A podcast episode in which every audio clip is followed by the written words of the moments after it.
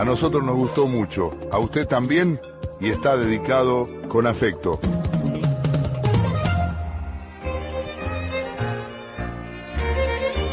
En las charlas futboleras eh, digo siempre que es uno de los mejores jugadores que vi, por técnica y por inteligencia.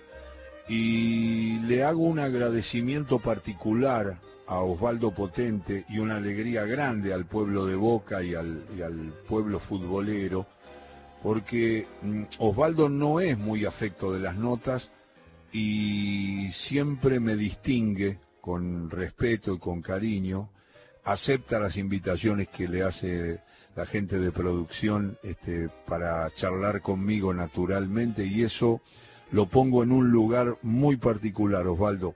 Muchas gracias por atendernos. Un abrazo grande, Osvaldo. ¿Cómo estamos? ¿Cómo estás, Alejandro? Muy bien, muy bien, por suerte bien. Bueno, un gran saludo y, y muchas gracias por la charla. ¿Y cuándo, cuándo ¿dónde empezó inferiores de Boca y cómo, cómo desarrolló todo lo que... A ver, ¿te trato de vos o de usted? No, no de vos. De... vos, de vos. Nos conocemos hace mucho tiempo. Que... Hace mucho que no nos veíamos, eh, veímos, eh, nos veíamos y bueno, nada, me sentí ah. con ganas de, siempre por respeto, es y, nada, tenemos pero sí. un amigo en común, aparte tenemos un amigo común que es Héctor el Griego, ¿no? ¡Oh, Carayanis! ¡Qué Nosotros le decimos el león. Ah, sí. Eh, claro, porque en un momento tuvo pelo. Ahora parece irónico decirle el león a Héctor. Que además, digámosle a la gente, es el hombre que recibe en un lugar de Buenos Aires que es una especie de templo gastronómico, que es Arquís, lo digo. Así es, Arquís, así es. Tames y Jufre y él está ahí a la noche, es un maestro, el león es un amigo del alma, es casi un hermano. Y, bueno, y, nos junta eso y, siempre... ¿Dónde arrancaste, Patota? Que la memoria no me falle, ¿no, Alejandro? Pero bueno... Dale tranquilo, dale tranquilo. Mirá, eh, eh, me inicié en las inferiores de Boca, yo este, estando en Mar del Plata de vacaciones, en el complejo de Chapamalal, en el Hotel 5, bueno, se organizaba torneo. Y bueno, me anoté en el torneo ahí, tenía 10 años, 11 años y, y me vio una persona y bueno, me citó para a ir presentarme a Barraca Central en esa época y que preguntara por eh, Evaristo. Y bueno, y así así inicié la, la carrera mía, ¿no? Ajá. ¿Y, y, eh, cuáles son los entrenadores que te recibieron, Osvaldo, en, en Boca y que fuiste teniendo hasta llegar a primera, digamos? Y mira, este, Juan Evaristo era fue el primero. Sí. Sí, sí. Después cuando arranqué en la Candela tuve a Nano Gandulla. Uh. Eh, tuve a, Ernesto Grillo, que después inclusive fuimos los dos técnicos de la cuarta división de Boca, ¿no? Claro. Eh, este, pero con el nano, bueno, al nano lo tuve mucho tiempo y, y fue uno de los de lo que más me aseguró, digamos, el porvenir mío, ¿no? Además, Osvaldo, estoy charlando con Osvaldo Potente. Eh, hoy en día no se habla tanto de aquellos formadores o de los que hay ahora, que hay menos, por lo menos yo siento que hay menos, o, le dan menos lugar en los clubes, pero de Gandulla escuché elogios en niveles muy altos, porque era un hombre, de Grillo también, de, de Duccini. Si nombramos, nos tenemos que ir a Grifa, volver, eh, a, muchísimos este, em, formadores. Pero me gustaría, Osvaldo, que nos dijeras un poco más del Nano Gandulla, porque la verdad que eh, cada vez que hablamos con un jugador que compartió con él y que lo guió, eh, nos habla maravillas. Mira, el Nano era muy especial, digamos, en cada entrenamiento, este, que creo que ahora no, no sucede en las inferiores llegaba un momento que paraba el juego, había un tiro de esquina y decía, che, pibe, ¿qué ley es esa? Y le tenía que decir la ley, la ley 14 en este momento, no me acuerdo, me acuerdo la del penal que era número 12, la ley.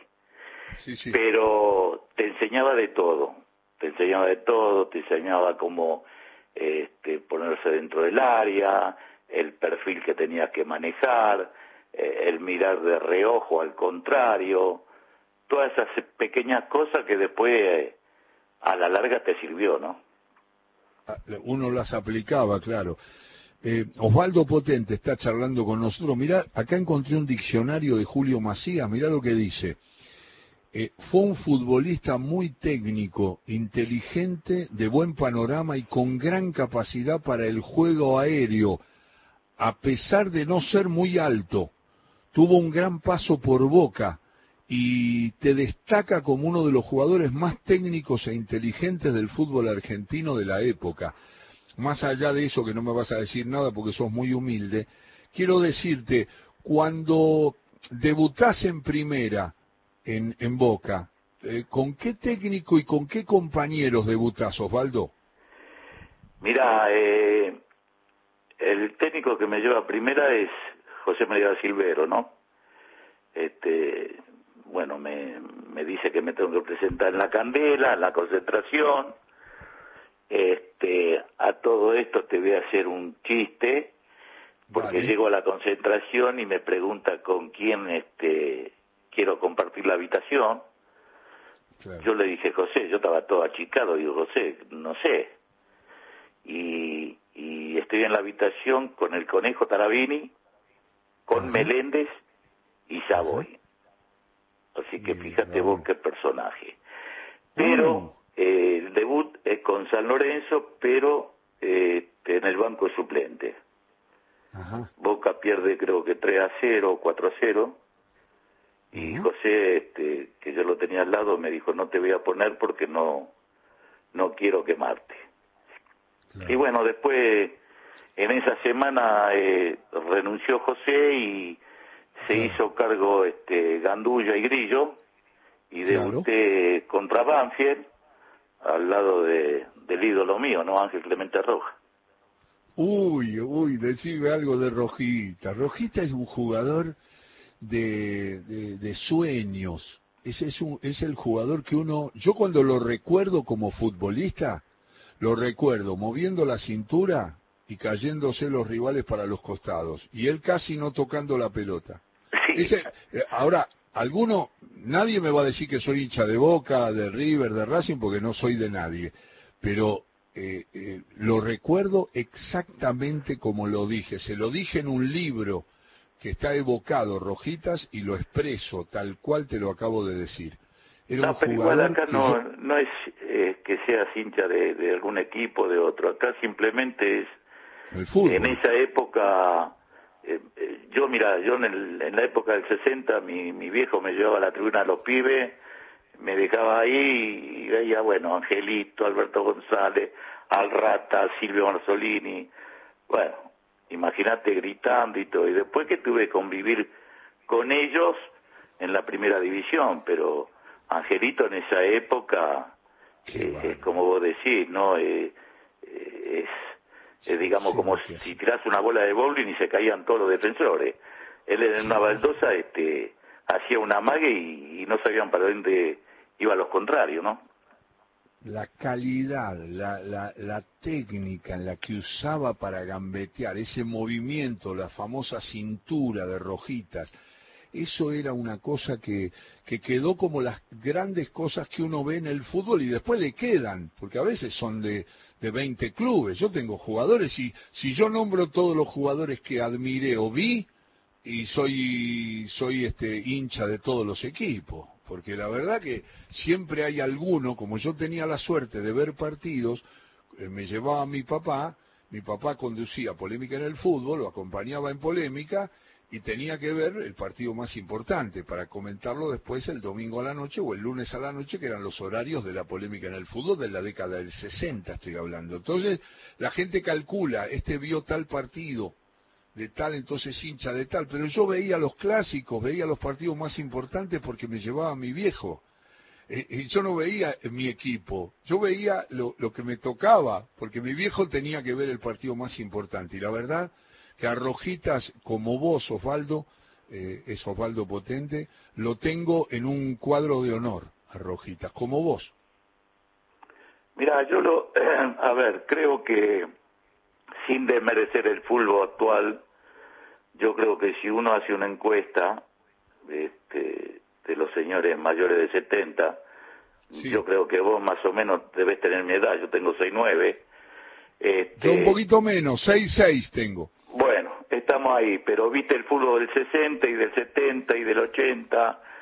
Yo creo que si uno hace una encuesta eh, de una de un equipo que nombren jugadores, me parece que que va a haber muchos nombres del 60 y del 70 en esa formación que cualquiera puede formar, ¿no? Este, sin desmerecer, eh, bueno, son etapas, es un fútbol diferente que está jugando ahora y antes uno disfrutaba de, del fútbol actual, ¿no?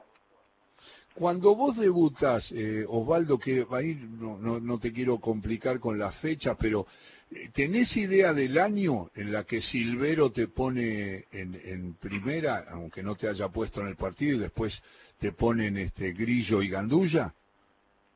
Mira, el año fue en el 71, yo tenía 19 años.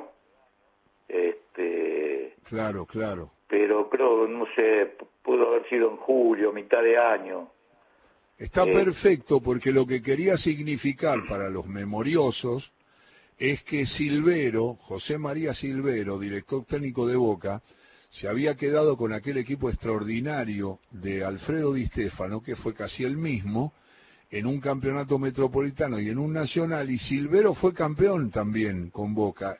Y vos justo te encontrás con que Silvero prolonga su, su, su, su dirección técnica en Boca hasta que se va y después viene el periodo donde eh, empiezan Gandulla y, Grillo, pero digo, Silvero venía de ganar ese campeonato con el Boca del 70.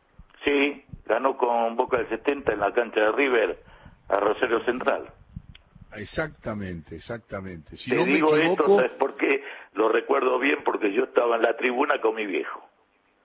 Mira vos. Gritando, así que a ver si me acuerdo, creo que el primer gol de Central, eh, dirigidos por Sof, lo hace Landucci. Landucci, empata, exactamente. Empata Rojitas y define Koch. Jorge Koch, sí. Jorge Koch. Jorge hace el, el segundo gol. Eh, empieza tu carrera y se empieza a armar, querido potente, el Boca de Domínguez, que como dice mi maestro y mi segundo papá Mario Truco, cosechó más aplausos que puntos, aunque ganaron muchos partidos no terminó saliendo campeón, pero ese equipo tiene un lugar en la historia de los mejores equipos. Integraste un equipo que está en la historia grande del análisis de la calidad del fútbol, porque fue un equipo que deslumbraba. Recuerdo un partido con San Lorenzo, que nunca pensé que se podía dar un, un partido de tanta calidad. Lo sufrió San Lorenzo, lo disfrutaron ustedes, pero fue ese 6 a 0, no sé si te acordás, en el viejo gasómetro fue, ¿no? Sí, mira, ¿cómo no me voy a acordar si eh, yo nací en Parque Chacabuco, a 10 cuadras que estaba la cancha, digamos, todos mis amigos de la infancia, todo cuervo, hinchas saloneses, aquí imagínate cuando volví al barrio, ¿no? Después del partido. Te querían matar, Osvaldo. No, pero buena gente, amigo de la infancia, eh, amigo de San Lorenzo, de, distintos equipos, porque estaba en una zona, ya te digo, este, cerca de San Lorenzo, cerca de Parque Patricio, de Huracán también, cerca de Ferro, así que bueno, siempre tiene amigos que son de, de otros equipos, ¿no? El otro día estábamos evocando con Carlos María García Cambón eh, ese equipo de Boca, el día de sus cuatro goles de García Cambón en el partido con River, eh, y, hablábamos de vos y hablábamos del Piqui Ferrero y de Mané Ponce. Me gustaría que hicieras alguna mención a esos jugadores con Troviani incluido, tan talentosos que hicieron ese boca de, de, Rogelio Domínguez y de ustedes que la verdad que deslumbró. Mira, eh, a ver, yo tengo un pensamiento que en todas las profesiones, en toda disciplina, vos tenés que tener una cuota de suerte. Yo creo que ese equipo, eh, así como vos lo decís, inclusive por los comentarios de la gente que se te arrima, fue uno de los mejores equipos que, que ha visto en Boca. Pero bueno, nos faltó esa cuota que es la suerte de poder haber salido campeón.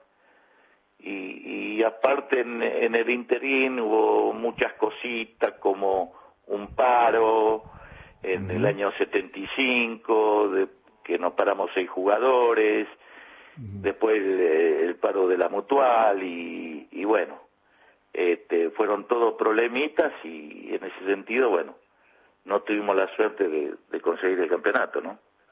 De coronar, es Osvaldo Potente quien lo dice. Eh, en esa época, eh, Osvaldo, en la época que vos jugabas y brillabas, había muchos 10, eh, muchos jugadores de muchos equipos. En general, cuando se habla de fútbol, se dice, viste, los que había ahora no hay tantos. El fútbol argentino siempre es una fábrica de buenos futbolistas y, siempre aparecen. Pero de la época, ¿te acordás de algunos rivales, de algunas admiraciones que tenías especiales por algunos jugadores?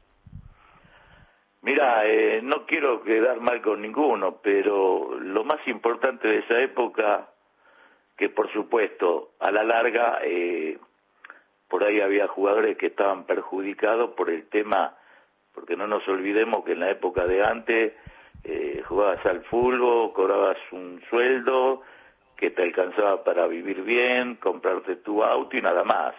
A comparación de esta época es, es totalmente diferente, ¿no?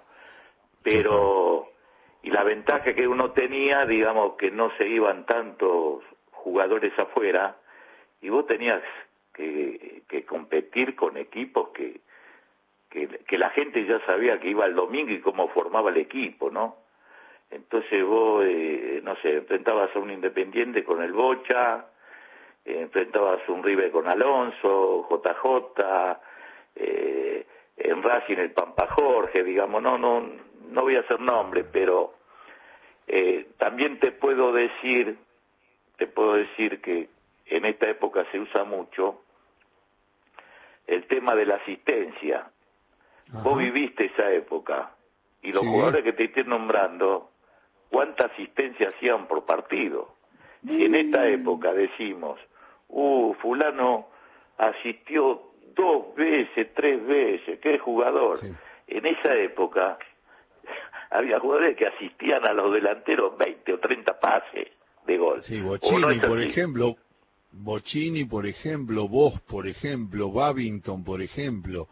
Escúchame, estamos hablando de los los 10, los armadores, los que los enganches, que ahora no sé qué pasa con eso. Después aparece el Ochelso, juega de 10, hace paredes con Messi y todos dicen, ay, qué bien jugar Argentina. Y sí, porque apareció un, un enganche.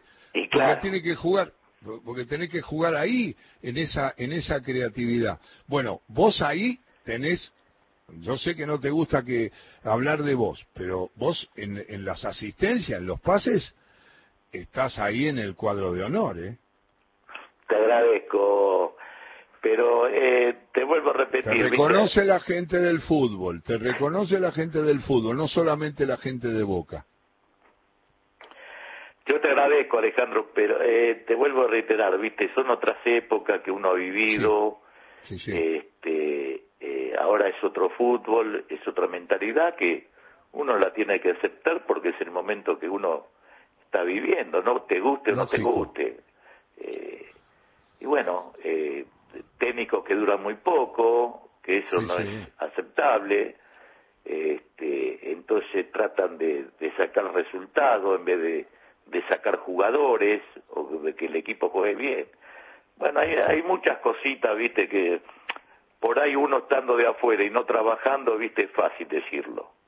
Y posiblemente estando adentro, viste, se hace más difícil. Pero es lo que yo pienso, ¿no?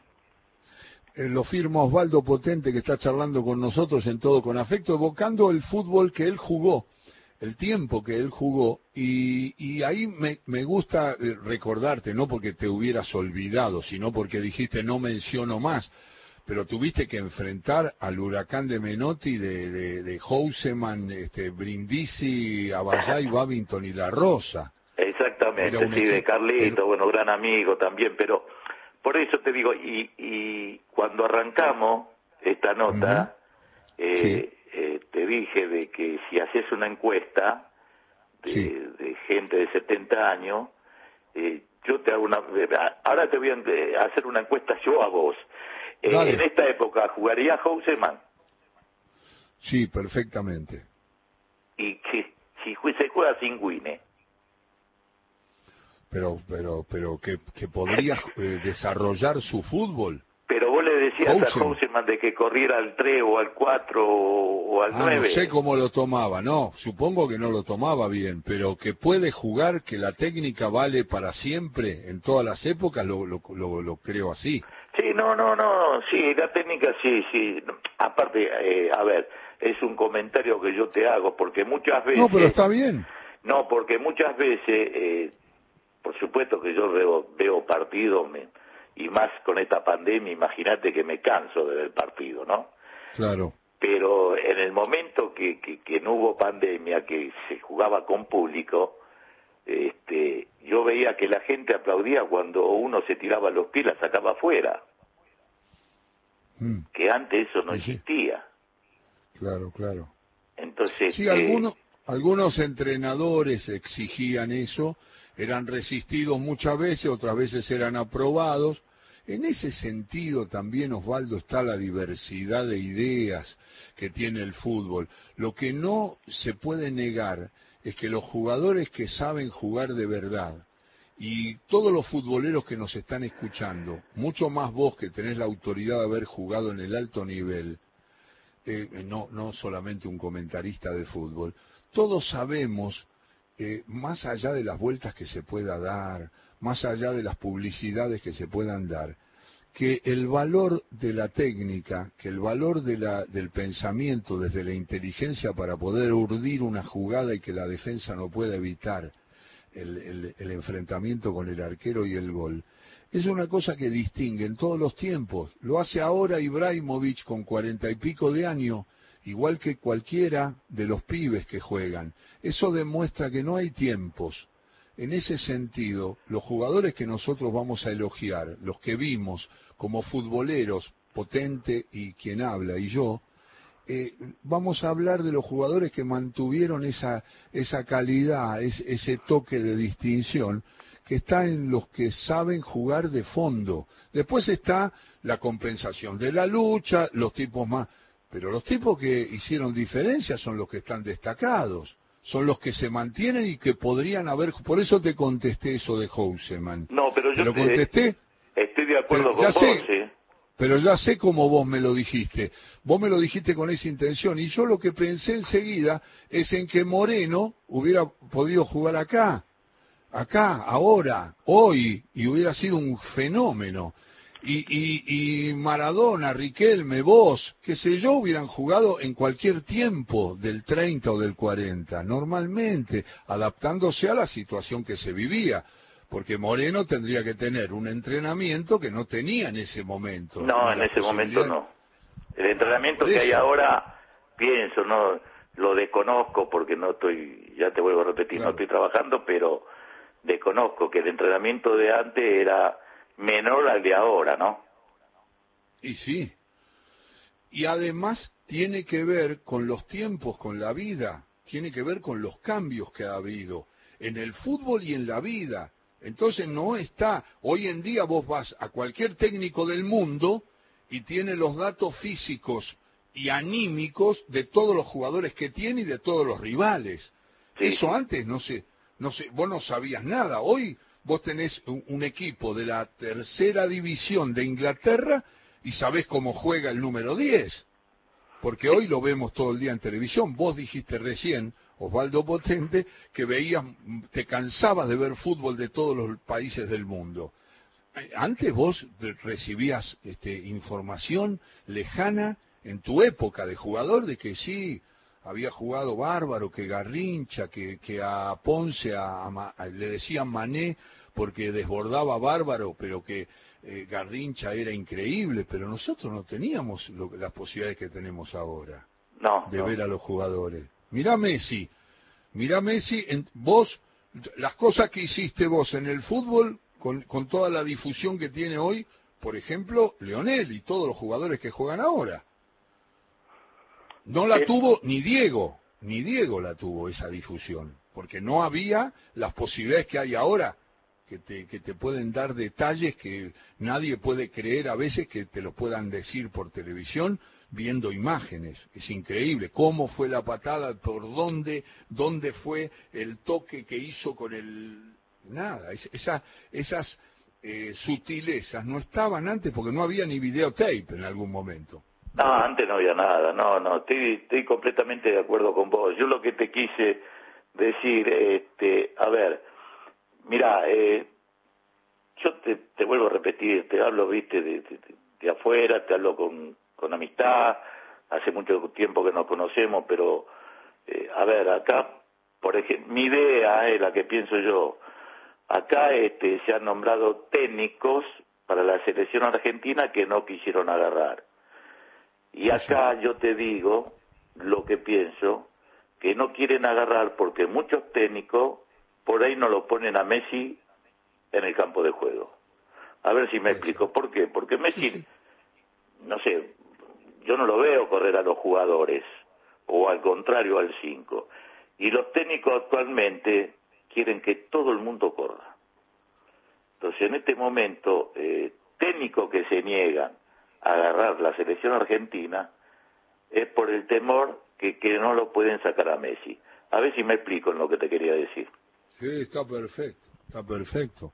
Y es lo que se dice, digámoslo con sinceridad, en esta nota que me encanta compartir con Osvaldo Potente, que una de las cosas que se dice que no eh, aceptaría, que, que, no quiere dirigir a Messi por este momento hasta que se retire, que Simeone. Eso es lo que se comenta en general.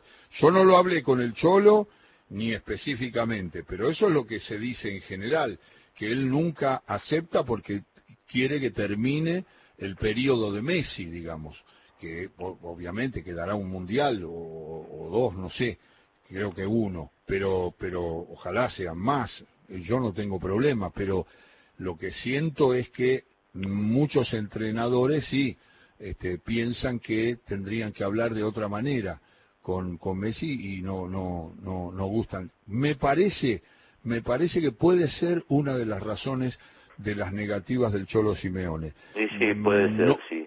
No me consta de no me consta de Gallardo si es que hubo contacto con Gallardo porque tengo una parte muy bien informada que me ha dicho que no, que finalmente no se lo han ofrecido directamente al muñeco Gallardo, pero no, no opino de ese tema en relación a Messi porque no, no tengo idea cuál es la, la postura del entrenador.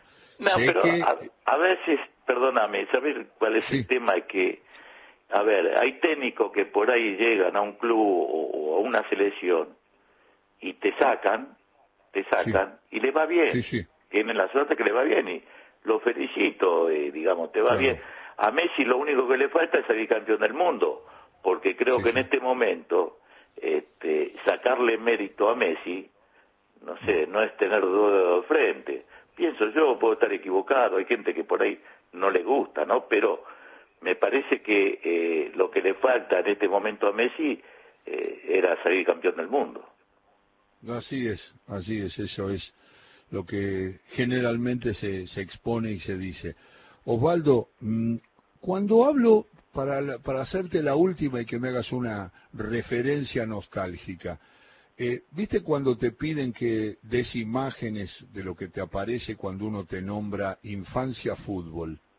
Eh, cuando vos haces el recuerdo, ¿qué te aparece? ¿Te aparece un jugador de boca, la cancha, eh, tu viejo llevándote, en la tribuna, te aparece un jugador, si te aparece el primer jugador que te aparece de boca en esos recuerdos infantiles.